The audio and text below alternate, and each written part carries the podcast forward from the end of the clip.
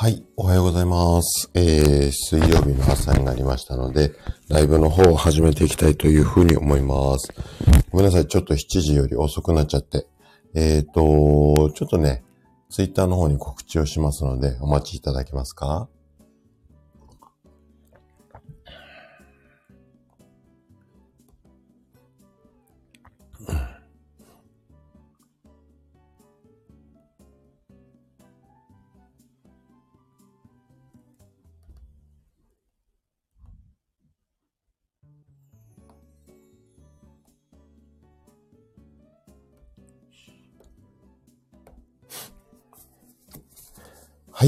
改めましておはようございます。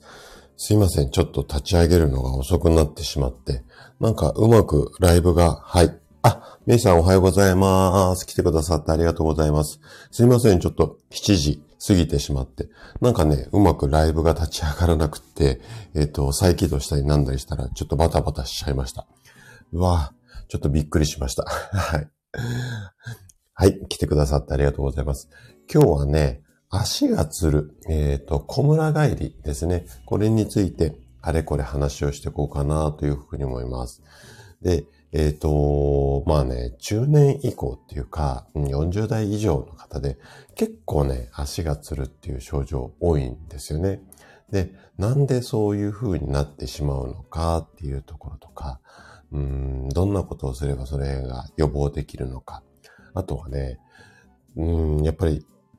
突然足つったりするじゃないですか。なので、ちょっと応急処置っていうか、この薬めちゃくちゃ効きますよっていうのをね、最後におまけコーナーでね、お話をしたいな、なんていうふうに思ってます。で今日も1時間ぐらい、8時ぐらいまでね、あの、やっていこうかなと思いますので、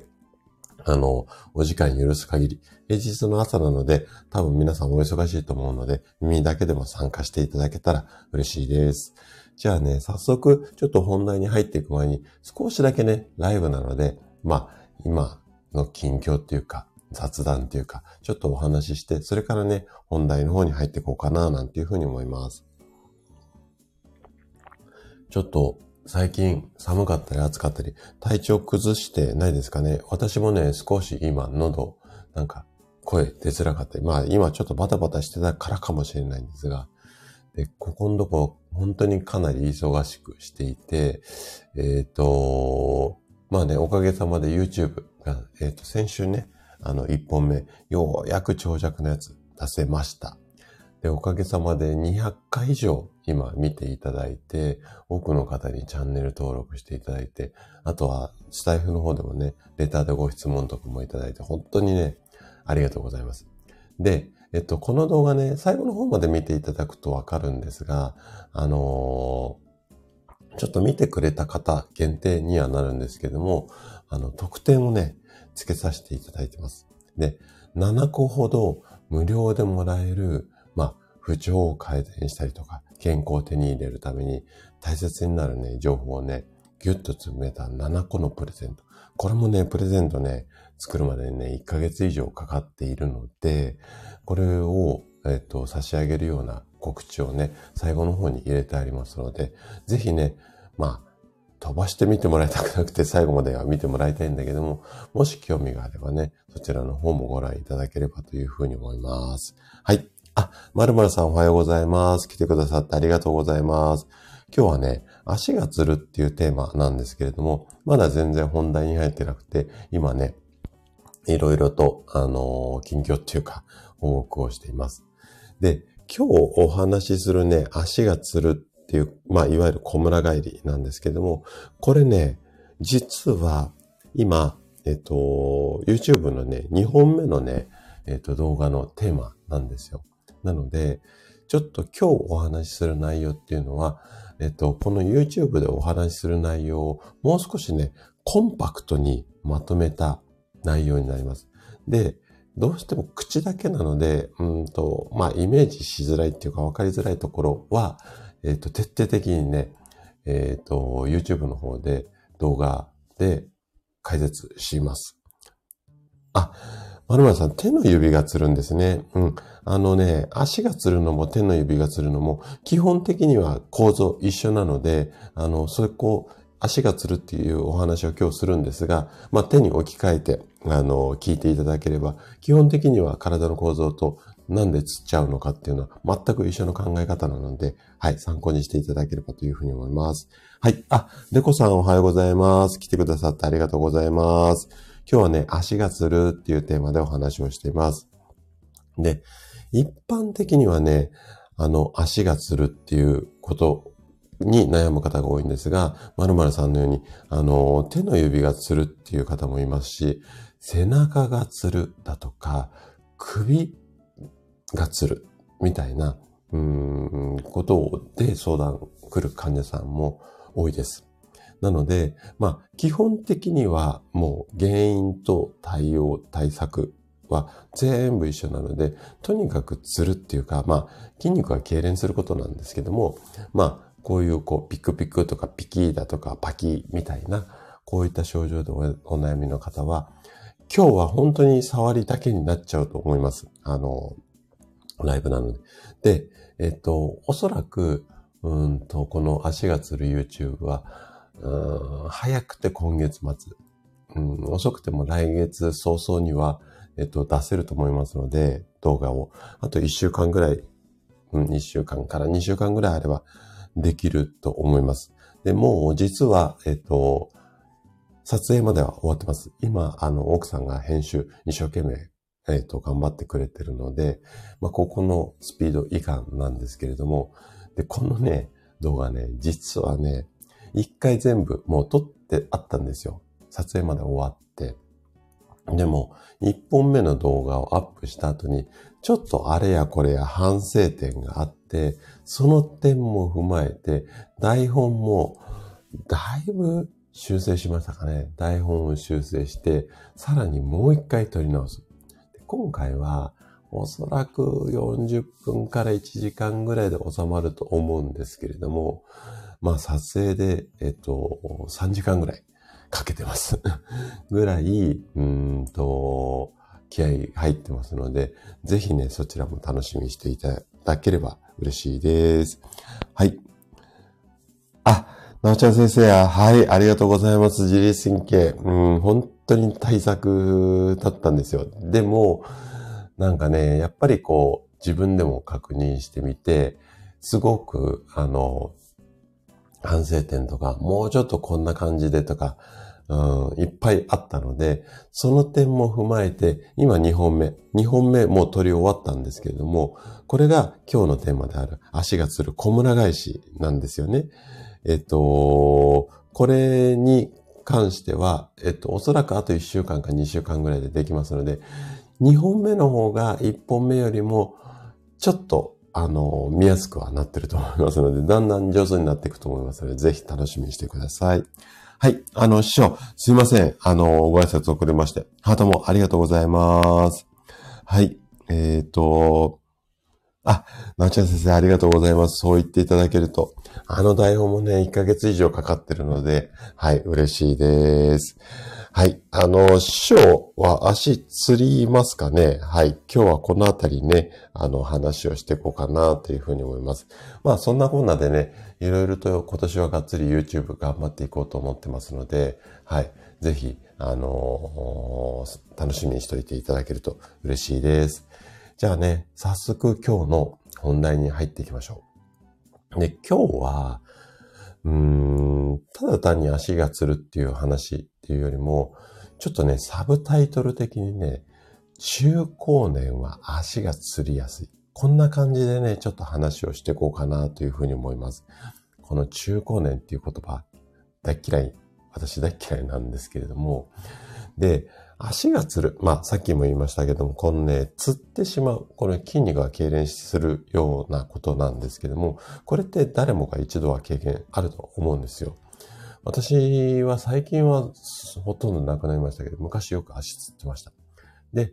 特にやっぱり多いのが、ふくらはぎがつるケースですよね。で、このふくらはぎって、えっと、昔はね、このふくらはぎを小村って言ったんですよ。なので、小村帰りって言って言われたりするんですけれども、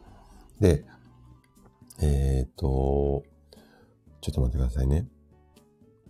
あ、はいはいはいはい。あの、ナチャ先生、そうですね。土踏まずがつるっていう方も結構女性多いです。で、なおちゃ先生どうなんだろうな。あの、外反母趾とかあります？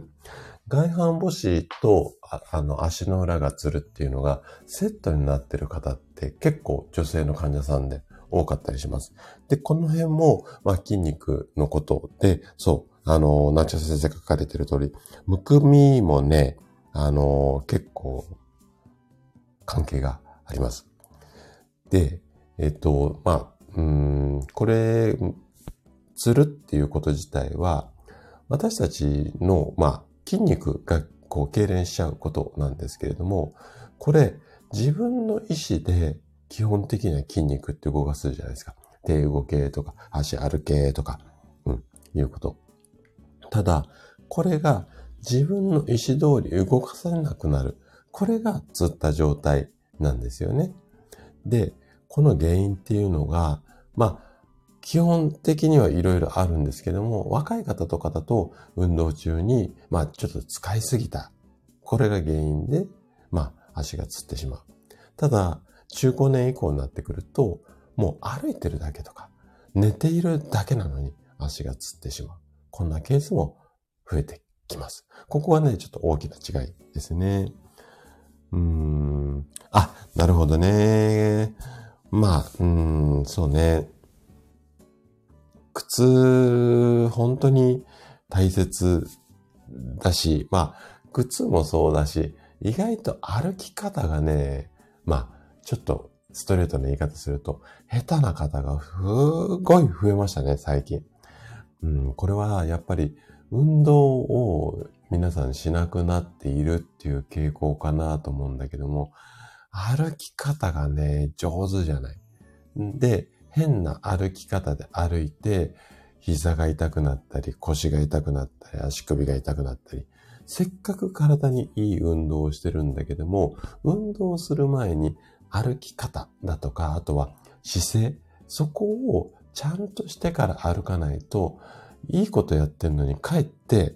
悪くなってしまう。こういうケースがめちゃくちゃ多いです。確かに一般的にはね、歩くのがいいですよ、運動いいですよって言われて、じゃあやろうっていう風になるんだけれども、ただ、やっぱり下手くそな歩き方とか、特に走る人なんかはね、それで帰ってね、膝痛めたりとか、で、先生痛いんですけどって言って、いろいろ根掘り葉掘り聞いてると、そりゃ痛くなりますよねって、走る前にやることありますよっていうところからね、うちの治療がスタートしたりするんですけれども、そういったケース非常に多いですね。はい。うーんと、あ、なちゃ先生、そう、うん。そうなんですよ、師匠。うん、そうですね。あの姿勢ね、めちゃくちゃ悪いし、最近の人って、まあ、平たく言うと骨盤歪んでるんですよ。それの歪んだ骨盤で一生懸命走ったり歩いたり立ったり座ったりやっても、全然ね、運動効果上がりません。あとは、もっと言うと、骨盤が歪んでると、腸の動きが活発にならないので、ダイエットもね、全然できなかったりします。なので、姿勢を正してからダイエットとか、姿勢を正してから運動と。これが正しいやり方なんだけども、みんなね、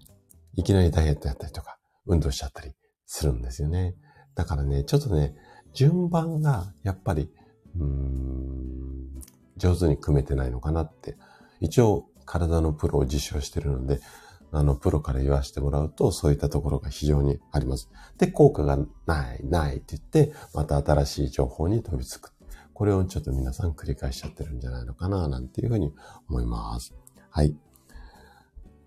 あ、そうなんですよ。そうそうそうそうそう。なおちゃん先生ね、僕はになったら足がめちゃくちゃ、うん。あのー、これはね、もうめちゃくちゃ関係あるし、で、女性ってその骨盤の上にその子宮だとか膀胱だとか、そこが乗っかってるような状態なんですよ。なので骨盤が歪んでしまうと、その、うん、子宮だとか膀胱がねじれちゃったり曲がっちゃったり歪んじゃったり、それで動け、動け、動けとかってやっても、全然動きはしないんですよ。なので、えっと、やっぱりまあ、家とかもそうだし、骨組みがね、ぐちゃぐちゃで、一生懸命ね、外から壁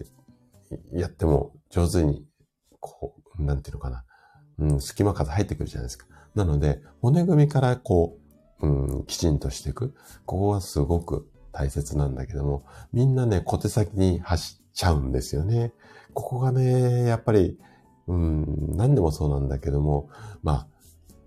ビジネスなんかでも、やっぱり何をやればすぐ結果が出るじゃなくて、やっぱり基本とかマインドが大切だったりしますよね。はい。えっ、ー、と、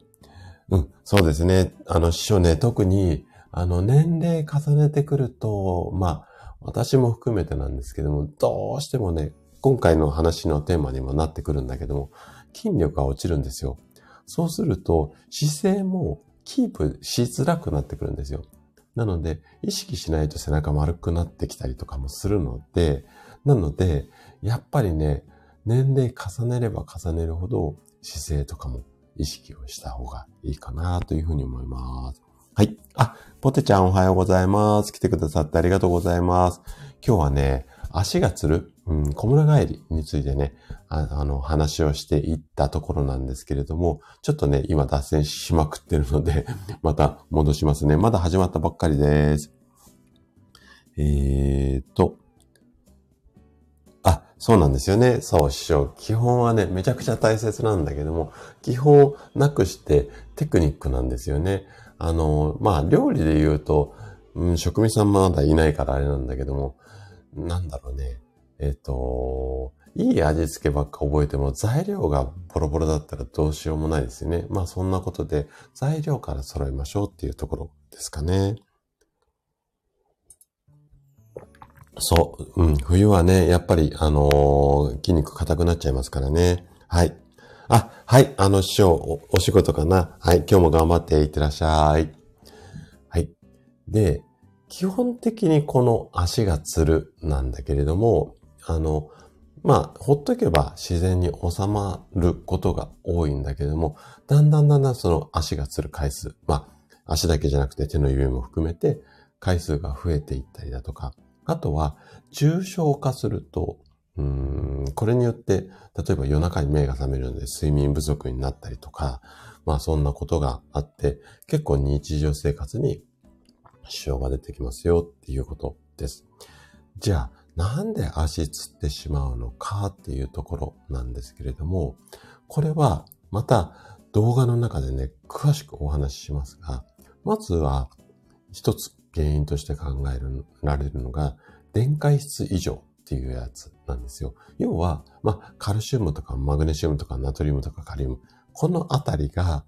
あの、バランスが悪くなってしまって、筋肉が動きづらくなってきますよっていうところです。で、この辺のね、詳しいメカニズム、話をしだすとこれだけで20分、30分経っちゃうので、今日はさらっといきますけれども、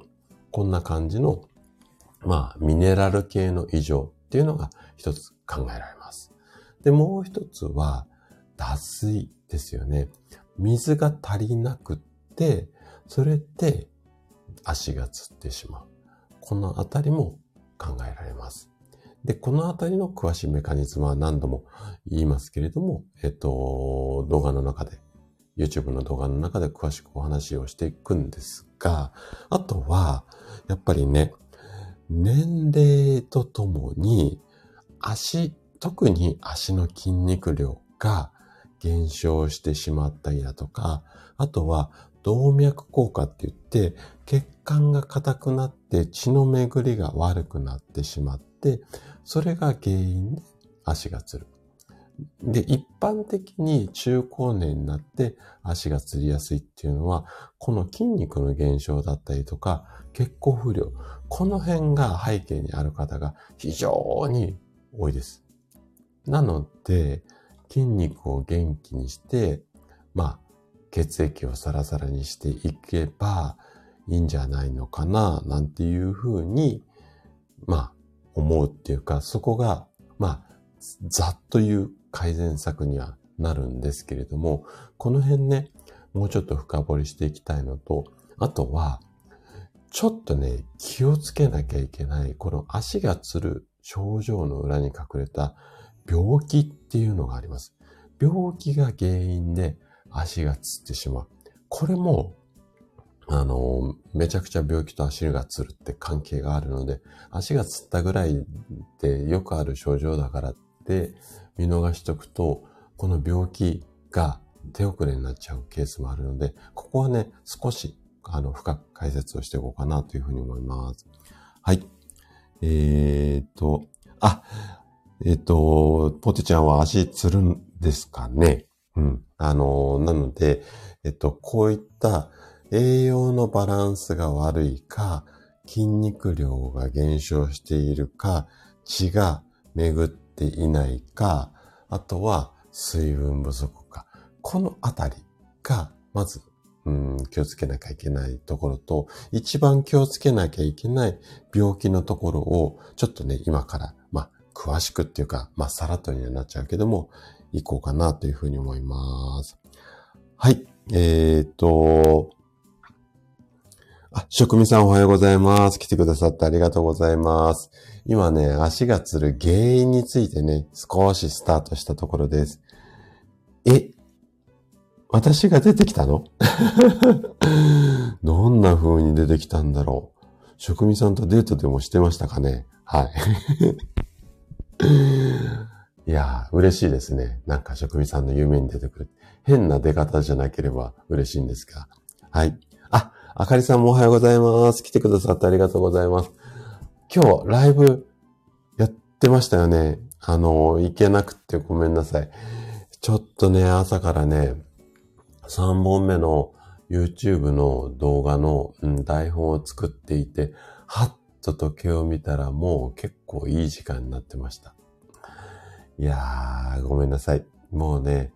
あの、起きてパソコン立ち上げるときまでには、あの、いろいろあれやってこれやってって覚えてるんだけども、なんか仕事が始まってしまう、仕事がっていうか、なんかやり始めると、すっかり頭から抜けちゃうんですよね。時計も見ずに。特に今日は、えっと、休み、今日私お休みの日なので、水曜日なのでね、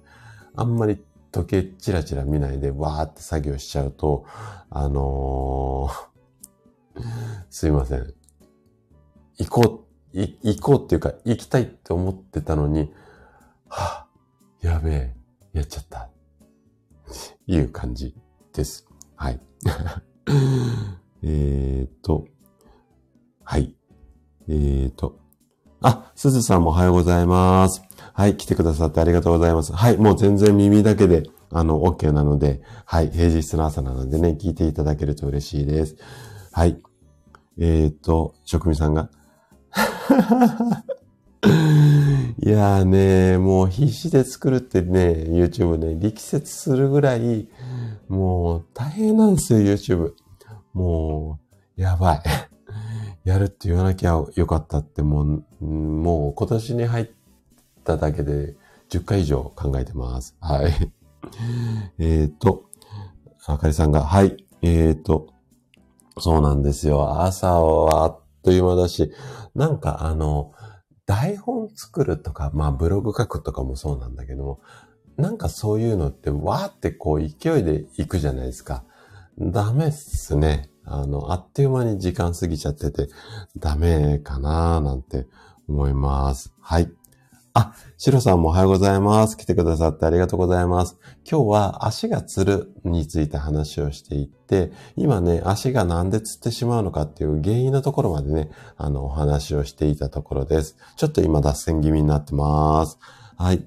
えっ、ー、と、ナチュラ先生が、えっ、ー、と、母胱炎が常連なので、腎臓、あ、えっ、ー、とね、これからね、ちょっとね、腎臓の病気出てきます。はい。あのーろ過がね、上手にでできないと、やっぱりね、水分のところに影響が出てきて、それでちょっと足がつったりとか、むくんだり、その可能性が多いですね。なので、まあ、あのー、うん、膀胱炎常連だと、そこを治すっていうよりも、それに伴って、ああいうデメリットとこういうデメリット、こんなリスクっていうところを、まあ、ちょっと予防していく。そんな感じで、えっと、対応していくといいんじゃないのかなっていうふうに思います。はい。あ、すずさん足よくつるんですね。まあ足だけじゃないかもしれないけども。で、えっと、これから、まあ原因ね、あの、今お話ししたんだけども、まあ、年齢とともに筋肉量が落ちてしまって、それで足がつったりとか、あとは動脈硬化みたいな血行不良。うん。それ以外には、まあ、栄養バランスとか水分が足りなかったり、この辺が考えられるんだけれども、ただ、うんと、病気が隠れてる場合もあるので、なので、この病気はね、ちょっと怖いこともあるので、えっ、ー、と、ここら辺は、さらっと気味だけども、ちょっと病名だけはね、しっかりお伝えしていこうかなというふうに思います。で、これ、えっ、と、YouTube ではもう少し深掘りをして、なんでその病気だとこうでああでっていうところもお話ししていますので、今日はね、ちょっと入り口だけで、はい。あ、あかりさん全然釣らないんだったらいいじゃないですか。うん。バッチリですね。はい。で、病気ね、いくつかあるんだけれども、まずね、これ生体院でよくあるケースで、結構、あのー、まあ、ちょっと、えっと、ライブなのでストレートな言い方をすると、素人っていうか経験少ない治療家だと見抜けないことが多いです。で、一生懸命マッサージするんだけども、意外とこの辺の病気が隠れていた。イコール足がつるっていうところがイコールになってない、まあ先生たち。特にチェーン店のお兄ちゃんお姉ちゃんは全然ダメです。この辺勉強してないので。なので、ここはね、ちょっとね、覚えておいてもらいたいんですけども、まず、病名で言うと、この辺はね、診断が整形外科の先生によって様々なんであれなんですけども、腰部脊柱管狭窄症っていうのが正式名称です。いわゆる脊柱管狭窄症っていう病気だったりとか、あとは椎間板ヘルニア。うん。この辺、要は腰の病気。で、これは、あのー、まあ、脊柱管狭窄症もそうなんだけども、脊髄のところにちょっと関係があります。で、この辺はね、ちょっと動画で深掘りはするんだけども、いわゆる腰痛イコール足がつる。この辺はめちゃくちゃ関係があります。なので、腰痛治っただけで足がつるのが治っちゃう。こんな患者さんもうちの、うんと、院では少なくないです。なので、ここは、あ、腰痛と足がつるって関係があるんだ。こんな風に覚えておいてください。で、ちょっとこっからが怖い病気。いきますよ。まず、糖尿病。あとは、ちょっとこれ難しい病名なんだけれども、閉塞性動脈硬化症っていう病気。で、まず、糖尿病はね、なんとなくわかると思います。あの、病気自体は。この、足がつる人、足がつってつってしょうがないっていう人が、病院で検査したら実は糖尿病だった。こんなケースね、意外と多いです。表には出てこないし、ネットにはあんまり書いてないことかもしれないんだけれども、なので、えっ、ー、と、すごく毎晩のように足がつるっていう方は、血液検査の、まあ、血糖値の値とかも見てもらってもいいし、自分で判断できなかったら、糖尿病ね、ちょっと疑ってみてもいいかもしれません。あとは、これ糖尿病の方は、意外と、うん、ちょっと体型的にふくよかな部分が絡んできたりとか、もうなんか常に疲れてる、慢性的な疲労とか、いつも喉が渇く。この辺も合わせて、あのー、症状っていうか、まあ状態として出てくる時が多いので、二つ三つ掛け合わせで、あ、怪しいかなっていうふうに、あのー、判断するっていうのも手かもしれませんね。あとは、閉塞性動脈硬化症っていう病気、あんまり聞いたことないとは思うんですけれども、要は、血流が悪くて、えっ、ー、と、要は、太い動脈、ここが硬くなってしまうことによって、うんと、足がつりやすくなる。これ、ちょっと動脈って体にいろんなところがあるので、まあ、足の動脈で行っ、うん、なってる時は、まあ、大丈夫とは言わないんだけども、これが足だけで行っ、うん、足だけの動脈が硬くなってしまって、他の動脈は全然元気だよってこと、全然ありえないので、これが心臓とか脳とかの近い動脈で硬くなって詰まってしまうと、めちゃくちゃちょっと命に関わる危険が、うーん、伴ってくるので、ここがあるとちょっと要注意ですね。この二つがね、めちゃくちゃ怖い病気です。命に関わる病気なので、ここは要注意ですね。はい。で、あともう一つ、これは女性でよくあるケースっていうか、名前聞いたことがある方も多いと思うんですが、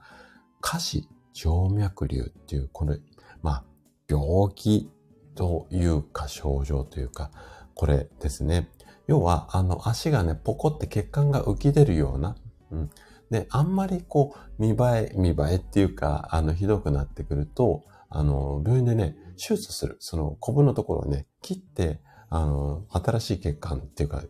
丈夫な血管とつなぎ合わせる。こんな手術をされる方も多いです。で、基本的には症状、あの軽めの時には、えっと、圧着性のストッキングを病院で数千円のやつ買わされて、あの、夜履いてくださいっていうような感じになったりするんですけれども、この下肢静脈瘤がある方は、意外と足つりやすいです。はい。なので、この辺ね、めちゃくちゃ、あのー、怖い病気もあるので、うんと気をつけた方がいいかなというふうに思います。じゃあ、足つっちゃった時、どうすればいいかっていうと、これはもう基本的にはもう起き上がっていただいて、ふくらはぎをぎゅーってこう伸ばすっていうか、足、うんと、なんていうのかな。長、長座って足伸ばした状態で、えっと、座っていただいて、自分で足の指持って、ぐーっとこう自分の体の方に持ってくる。要は、ふくらはぎのストレッチですよね。これが、うんと、足の痛みがなくなるっていうか、うん、状態まで、えっと、ぎゅーって引っ張って、これ何度も繰り返す。で、もし、もう痛くて、いててててとか体硬くて、手が足先まで届かないっていう方は、足のところにタオルを引っ掛けてもらって、タオルをぐーっと自分の体の方に寄せると、ふくらはぎのストレッチになるので、まあ、これでね、やってあげる。これが応急処置になります。もうこれしかやりようありません。で、あとは、まあそうね、ふくらはぎをさすってみたりとか、温めてみたりっていうのも、効くには効くんだけれども、とにかく一番早く治したいっていうようであれば、これをもう引っ張って、あの、伸ばしてあげるっていうかね、それをやった方がいいというふうに思います。あら、すずさん、そうなんですね。これ、ちょっと、うんと、大変な状態ですね。えっと、多分、あと1週間か2週間ぐらいで、がっつり解説動画出せますので、で、ここで対処法も、もうね、あの、今日は本当にちょっとうん、さらっとになっちゃうんだけれども、ライブだから。あの、しっかり、えっと、解説してますので、それ、絶対見てください。はい。あの、はい。えっと、そこで、かなりね、詳しく話をしていますし、おそらく1時間ぐらいで、あの、見れちゃう内容、ね、編集できると思いますので、で、ずっと、あの、いつでも見れるようにしてありますので、YouTube のチャンネルに乗っかってますので、もう細切れでもいいので、ちょっと見るようにしてみて、はい、ください。で、どうしても、あの直したい。もうストレッチもできないし、早くとにかく直したいっていう時には、もうね、特効薬っていうのがあります。これ、ちょっと最後のおまけコーナーでお話ししますので、ちょっとだけお待ちいただいて、じゃあ、どうやってこの足がつるっていうのを予防していけばいいのか。ここをね、最初にお話をしましょう。で、まず一つは、やっぱりストレッチですよね。で、よく皆さんがイメージしやすいのだと思う。これ、口で言うのとね、ちょっと難しいと思うんですが、壁にこう手ついて、片足こう後ろに伸ばして、あのー、ふくらはぎこうギューってこう、前にちょっと重心抱えて、ふくらはぎ伸ばすストレッチありますよね。ふくらはぎとかアキレス腱を伸ばすようなストレッチ。あれを、まあ、やるっていうのが一番やっぱり効果高いです。はい。なので、それをやっていただくのと、あとはね、手足をブラブラ、うん。両足、まあ、手はやんなくてもいいけど、足を、寝た状態で足を上に上げて、ブラブラブラブラブラっていう風に振ってあげる。これでもね、血の流れ良くなるので、寝る前に両足をあのベッドに寝っ転がって、ちょっと足上に上げて、ブラブラブラブラ。これ即効性ないけども、うんと、患者さんによっては1週間2週間続けただけで、足つるのが数が減ったっていう患者さんも結構いらっしゃいます。なので、ブラブラいいと思います。まあ、ふくらはぎマッサージできればいいんだけど、疲れちゃうので、足ブラブラを1分ぐらい、それを3セットとかやると、結構効く患者さん多いので、これね、楽だしおすすめですね。はい。えっ、ー、と、ポテちゃんが、はい、あ、水飲むのも、はい、あのー、いいですね。で、その水飲むと収まるのは、えっと、方法的には OK なんですよ、ポテちゃん。なんだけども、じゃあ、なんで水が入ると、えっと、収まるのか。やっぱり水分不足で足がつってる原因、あ足がつってる可能性が非常に高いんですよ。なんですけども、じゃあ、ポテちゃんは、なんで水分不足になっちゃうのか？ここを、やっぱり、うんと、検証していかないと、それが、もしかしたら、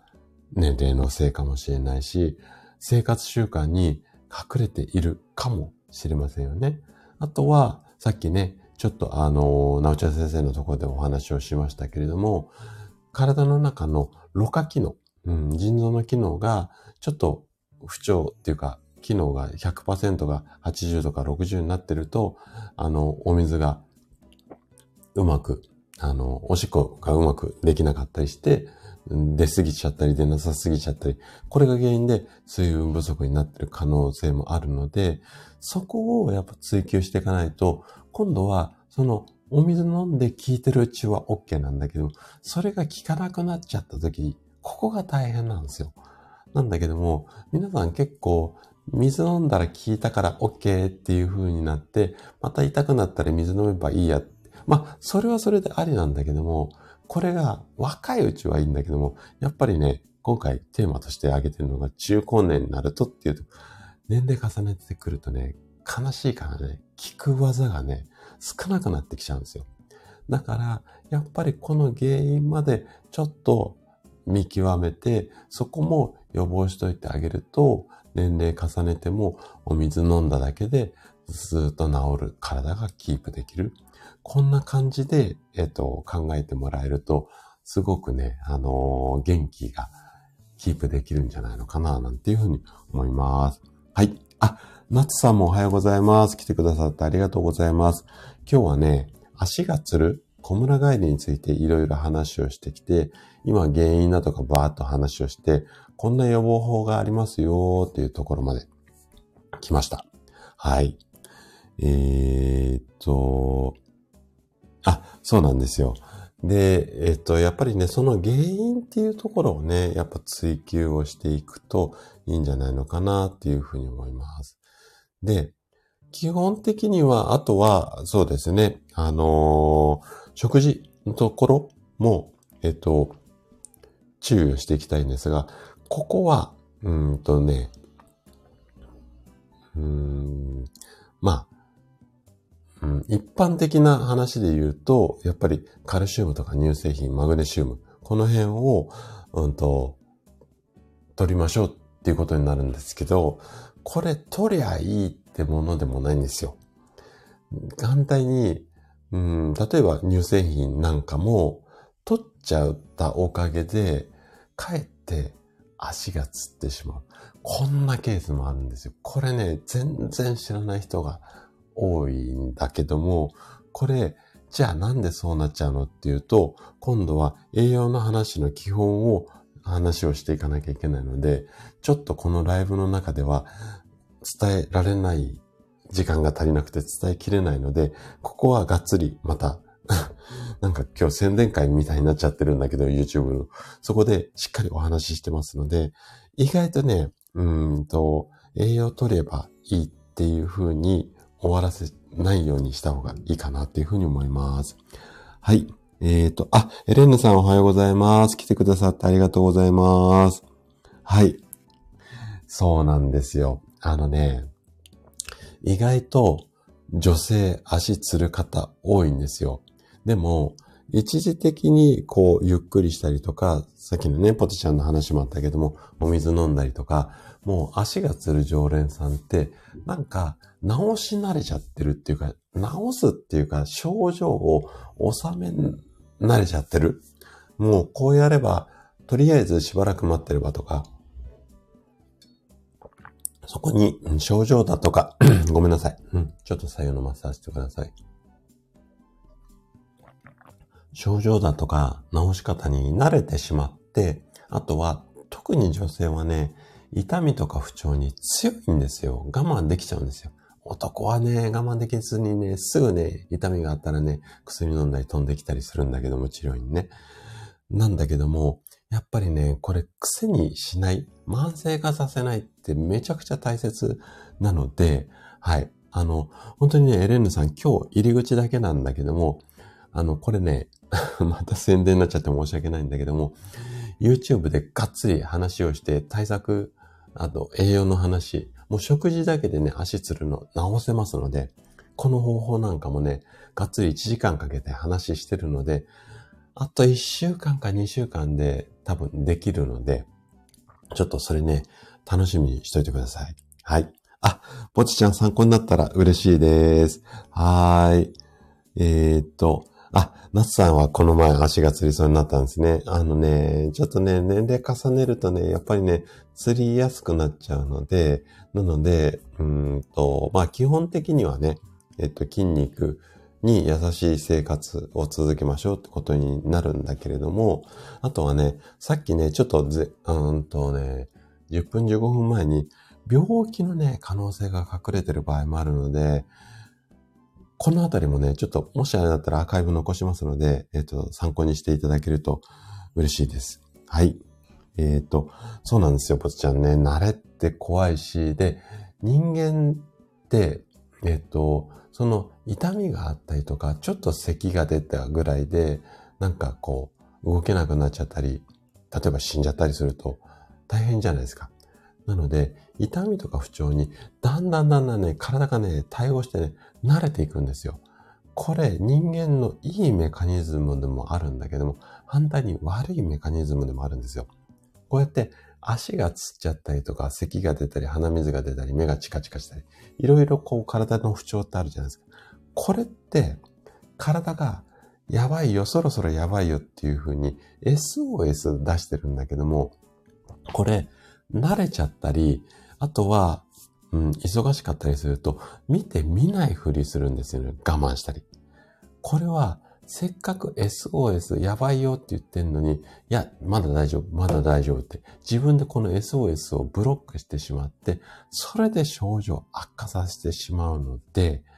なので、この小さい目の間に摘み取ってあげるってめちゃくちゃ大切です。これもう試験に出るぐらい大切なので、これをあんまり、うん、大丈夫大丈夫。特に年齢重ねれば重ねるほど、こういう言い方、うん、俺も嫌いなんですけど、なんだけども、この小さな目の内に積んでおく。で、ちょっとした不調ならいいです。でも今回の足がつるっていうのも、結局、そのうん、血管が硬くなってしまったことによって血の巡りが悪くなって、で、足がつっている。これが足つってるだけだったらいいんだけども、さっきも言った通り、大切な血管が詰まっちゃうと、最悪のケース、死に至ることも多いので、なので、めちゃくちゃこれはやっぱり小さい目の内に積んでおいた方がいいんじゃないのかな、なんていうふうに思います。はい。そうですよね。もう、エレンさんもう、ね、ここが、やっぱり、年齢を重ねた体と向き合うには慢性化させさせない。で、小さい SOS に耳を傾ける。これがめちゃくちゃ大切です。で、あとはもう一つ大切なのが、治すんだったら、楽に気長にです。うん。一時激しい運動、例えば一週間ストレッチやり続けて治るっていう、それ治ってなくて、症状が収まってるだけでまた絶対再発するので、続かないことで治すって、うんとね、同じ症状を繰り返すだけなんですよね。なので、いかに楽をして痩せ、あ、痩せるって 楽をして治すか。で、そのためには、やっぱり、まあ、運動よりも、なんか、食事を一品変えたりとか、ちょっとこう、早めに寝たりとか、そういう習慣で治していく方がいいんじゃないのかな、なんていうふうに思います。これは私のあくまで個人的な意見ね。だから、私は結構食事だ、食事だって言います。はい。えっ、と、えっ、ー、と、あ、そうですね、すずさん、あの、怖いので、ちょっと病気のところもね、あの、深掘りして話をしてますので、はい、楽しみにしてください。はい。そう、ポチちゃんね、もうね、あのね、やっぱやりやすいことがいいので、なので、あの、運動って必ずしないといけないものでもないじゃないですか。日常生活でよ余計なものっていうか、日常生活の中に入っていないものじゃないですか。なので、やっぱり続けるの大変だったりするんですよ。ただ、食事だとか、あとは睡眠ですよね。このあたりっていうのは、やっぱり絶対日常生活の中にあるものなので、まあ、食事をね、一食二食抜くってこともできなくはないけれども、ずっと食べないでいるってことはできないじゃないですか。必ず食べるじゃないですか。で、強制的にお昼になったら、なんか食事をしようとかってなるじゃないですか。で、強制的にお昼寝しようとはなかなかやっぱならなかったりするんですよ。なので、食事を工夫することだけで何か不調が治るんだったら、一番やっぱり続けられやすいかなと思って私は食事に力を入れてて、で、食事ってやっぱり人間の体って食べたものでできてるので、効果がね、あの、持続しやすいし出やすいんですよ。誰でも出やすい。ただ、すぐには出ない。なので、気長に取り組みやすいっていうところで食事を一押ししてる。ここがね、まあ私の今の活動の軸かな。ちょっとめちゃくちゃごめんなさいね。脱線しちゃってますね。はい。えー、っと、エレヌさんは小さい頃、うーん、あー、なるほどね。うん。これ、えっと、やっぱりさっき言った通り、筋肉が原因なのか、お水が原因なのか、うん。その辺の原因って、いくつか種類があります。うん。あとは血の流れとか、うんと、前半の方でね、えっと、詳しくお話をしてるので、あと栄養バランスとかね。なので、この辺で何が引っかかってるのかな。で、エレンヌさんのご家族の方は、全然大丈夫なんだけども、ご自分だけ何かこう違う習慣だったりだとか、あとはお水の件で言うと、例えばね、あの、ご家族の方は1日、うん、そうね、5回から10回程度しかトイレに行ってないんだけども、例えばですよ、エレンヌさんは1日15回だったりとか、あとは極端に3回だったりとか、トイレの回数が少なかったりすると、もしかしたらお水なのかなとか、この辺をね、ちょっと、うんと、つついてあげるっていうか、あとはね、周りの方は、うんと、駅まで歩いてるんだけども、エレンさんは歩いてなかったりとか、わかんないですよ。今適当に言ってます。なので、このあたりをちょっと根掘り葉掘り調べていって、何が原因になって足がつっちゃうのかなっていうところを、やっぱりこの犯人探しをね、していくことがめちゃくちゃ大切で、で、犯人見つけたら、その犯人を、えっと、潰すために、無理なくできるように、今ね、ポチちゃんコメントで、あの、書いていただいている通り、毎日続けられる方法で、この犯人を、うんと、対応するっていうか、殺すっていうか、いなくする。こういう方法を考えていく。この辺がね、めちゃくちゃ、あの、重要なんですよね。なので、そう。やっぱり、痛いし、つったら大変なので、とりあえず今症状を収めるために、あれやりましょう、これやりましょうってことも大切なんだけども、それだけじゃなくて、みんなね、それで収まるとね、犯人探さなくなっちゃうんですよ。でも、犯人探すの、めちゃくちゃ大変なんですよ。だからやらない方が多いんですよね。で、自分じゃ探せないことも多いので、そこはプロである私が犯人探し一緒に手伝いますので、なので、そういう風にうまく私を使っていただけるといいかなっていう風に思います。なかなかね、犯人探し難しいです。やっぱりね、あのー、私は体の中の警察なので、えっと、しかもベテランの警察官なんですよね。なので、えっと、得意中の得意なので、このあたりはね、私をね、上、上手に。あ、そうそうそうそう。あのね、スーさんね、犯人ね、一人だけじゃないんですよ。共犯だったりとか、あとは、実行犯がいて、裏で糸を引いてるやつがいたりするんですよ。だから実行犯だけ捕まえても、裏で糸を引いてるやつを潰さないと、また違う実行犯連れてきたりするんですよ。なのでね、この辺はね、やっぱり捜査のプロと一緒になって犯人探しをしていくっていうことを、やっぱおすすめしますかね。うん。あの、今のなんか自分で言いながらあれなんですけど、例えば分かりやすかったと思うんですよ。はい。そうなんですよ。うん。もうね、めちゃくちゃ複数な犯人いますよ。あの、単独犯ってことは、えー、っとね、うん、ちょっと乱暴な言い方するけれども、40歳以上の不調だとか病気って単独犯の可能性が限りなくゼロに近いです。複数犯の可能性が100%に近いです。うん。なので、まず複数をうんと調べなきゃいけないし、あとはね、結構複雑になってるケースもあります。特に女性の場合複雑になる傾向が多いです。これはホルモンバランス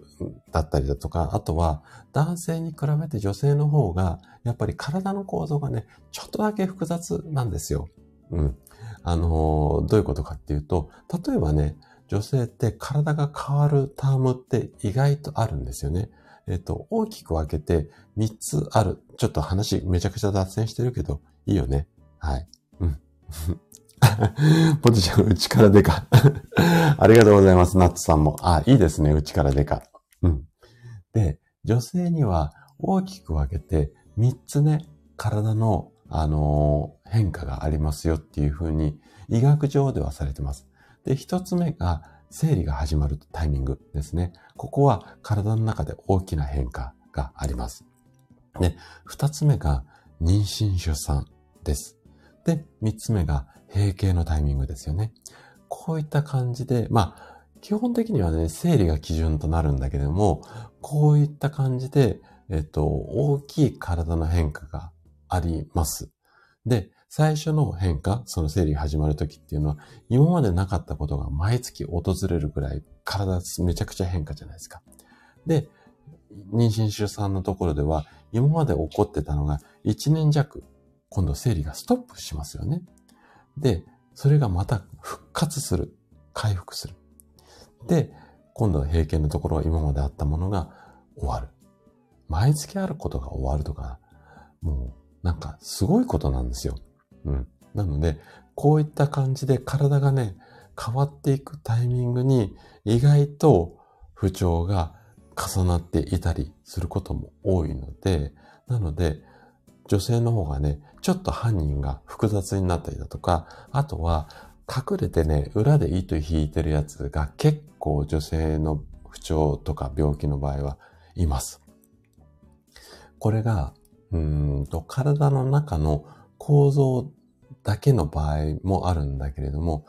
例えば気持ちの中に裏で糸引いてるやつがいる場合もあるんですよ。体の機能は全部血液検査の数字も OK。なんだけれども、例えばですよ。これは一例ですよ。例えばなんだけども、ご主人が全然私に無関心だとか、なんかめちゃくちゃ毎日ポツンポツンと嫌味を言うとかね。これが精神的なストレスになって、それでホルモンバランスとか自律神経のバランスが崩れて、で、不調になっている。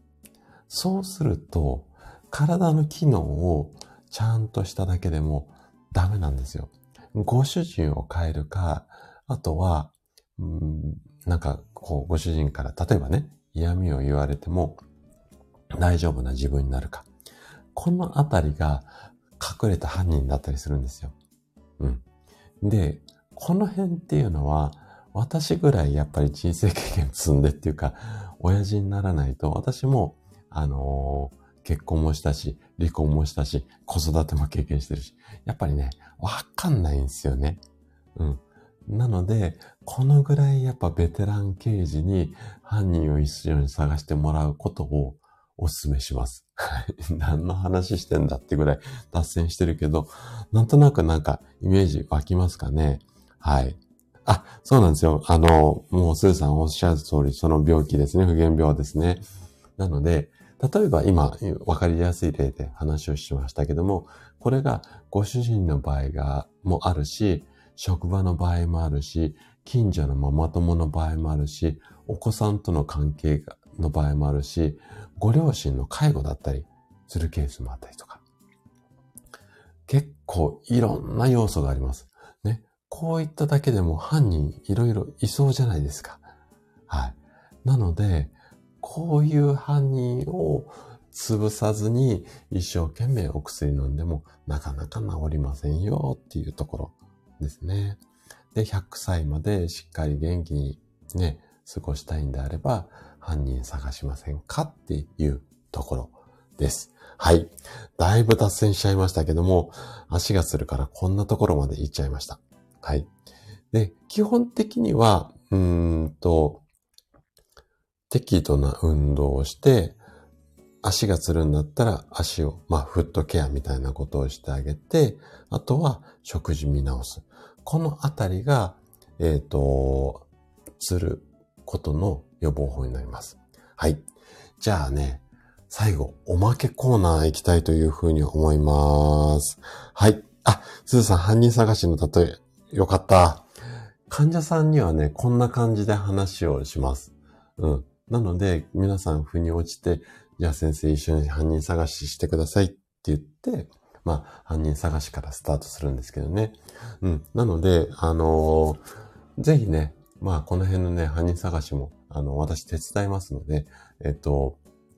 もし苦しい時にはご相談ください。はい。じゃあね、最後おまけコーナー。今日ね、もうタイトルのところに入れましたけども、そうは言いつつ、手っ取り早く、もう、ちょっと苦労せずに足の釣り直したいよっていう方には、漢方。これ飲んじゃいましょう。うん。で、足の釣りにめちゃくちゃ効くっていう漢方薬があるんですよ。で、これ患者さんでもすごく即効性を感じてる方が多いです。で、漢方薬って基本的にはすぐ効かないでじっくり効くっていうものなんですけども、この漢方薬だけは意外と即効性があるっていうふうに言われているし、患者さんでもその効果を実感している方が多いです。なので、言っ張らずに名前言えってことなんですけども、ちょっとね、漢字はね、えー、ごめんなさい。これはもう、えっ、ー、と、説明できないので、ゆっくり名前紹介しますね。この漢方薬が足の釣りには効きます。えっ、ー、と、芍薬肝臓糖です。芍薬肝臓糖。これ、ひらがなで芍薬肝臓糖っていう風に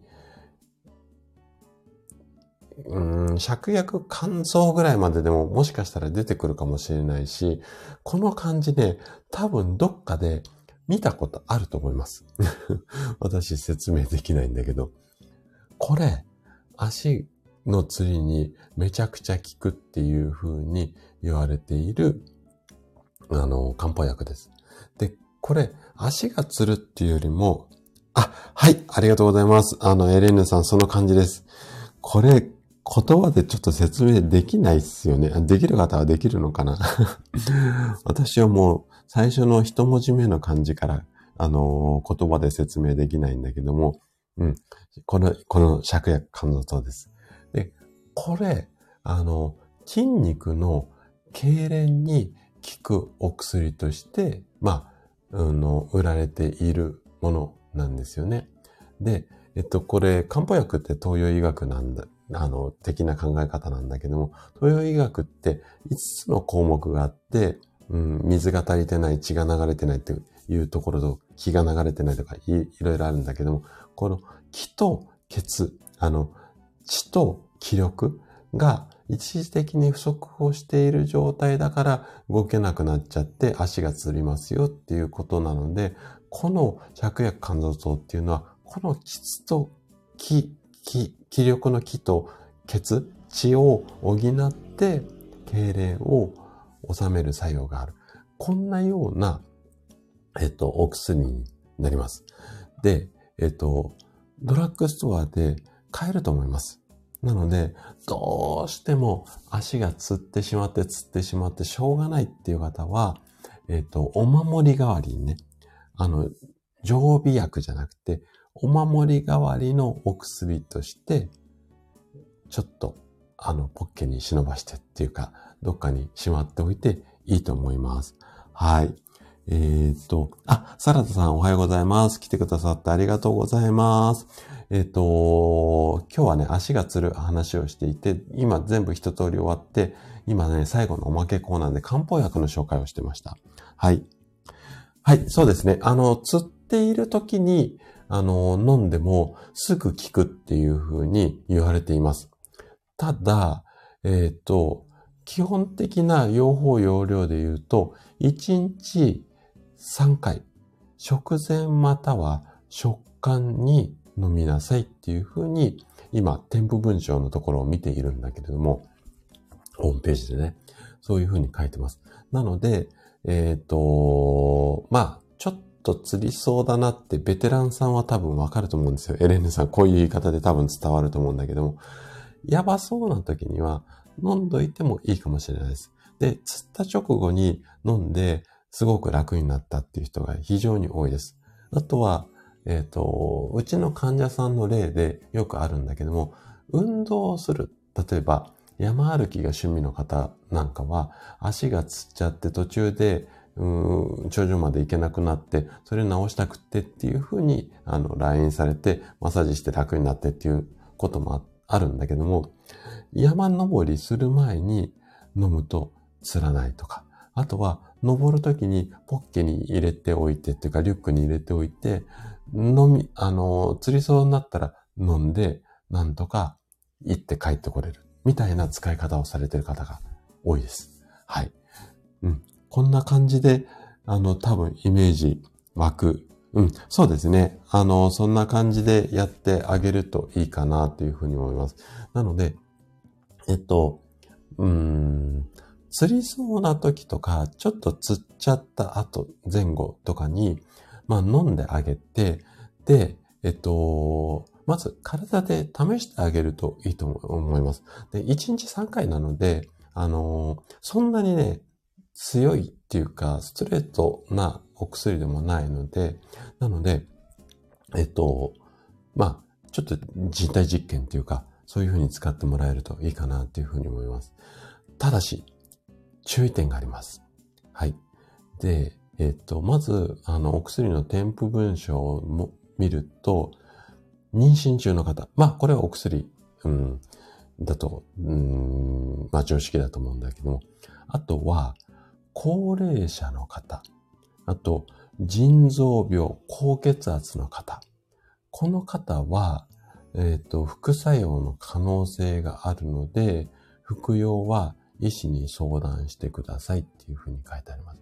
あとは、病気じゃないんだけども、小さくね、むくみの症状がある方も気をつけた方がいいっていうふうに書いてあるので、ちょっと、もしあれだったら、釣っちゃった時じゃなくて、釣らない時、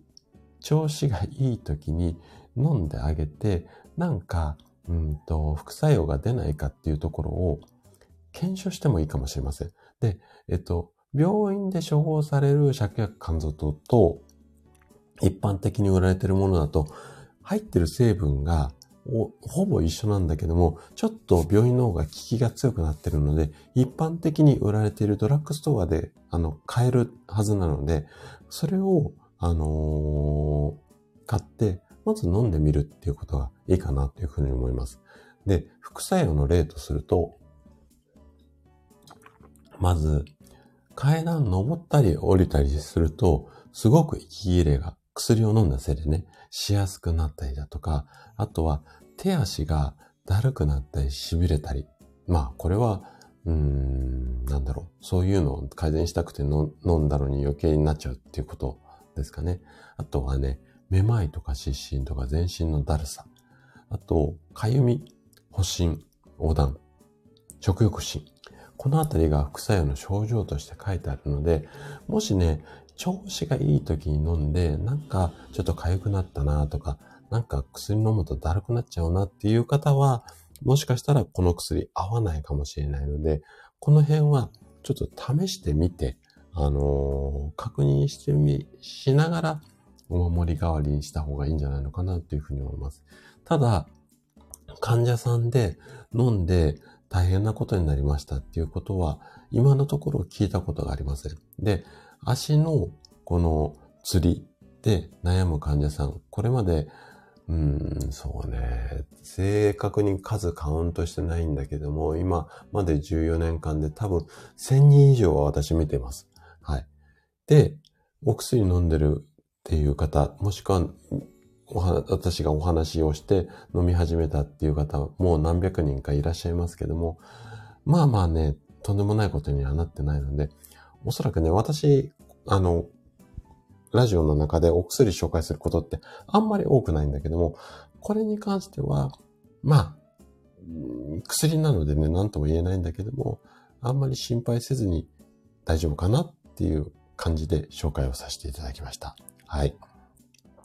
ぜひね、ちょっと参考になれば、はい。で、で、もし、あのー、これでちょっとでもね、楽になるんだったら、えっ、ー、と、基本的にはお守り代わりで、この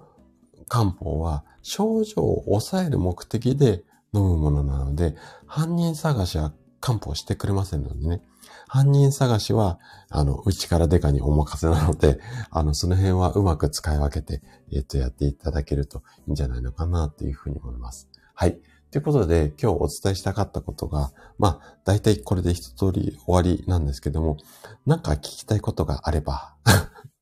まあ、あったらね、あの、この場じゃなくても、あの、レターいただければ、えっ、ー、と、お話、えっ、ー、と、対応しますし、あとはね、犯人探し、結構大変です。うん。大変なので、えっ、ー、と、今回ね、あの、YouTube、えっ、と、1本目出してるんだけども、それ、最後の方にね、えっ、と、最後まで見ていただいた方向けっていうことで、特典をね、付けさせてもらいました。えっと、無料でもらえる7つの特典っていうやつがあるんだけれども、うんと、体質改善とか不調改善をするために、まあ、こういうことしておいた方がいいよっていうのを、テキストだったり、動画だったりで、あれこれプレゼントつけました。そのプレゼント、ぜひ受け取ってもらいたいのと、そのプレゼントの中に、えっ、ー、と、犯人探し私が手伝いますよっていうような、まあ、60分でね、ちょっとズームなんかでお話をしながら、どんな症状で悩んでて、こうで、ああで、じゃあこいつが犯人かもしれないし、裏で手引いてんのこいつかもしれないですね。だから、こんな風にしてったらどうでしょうかね？っていうのを、だいたい1時間ぐらいかけて、無料で、あの、ご相談乗ります。そういう、こう、特別な参加券みたいなのも、プレゼントの中に入れてありますので、ぜひね、もし犯人探し、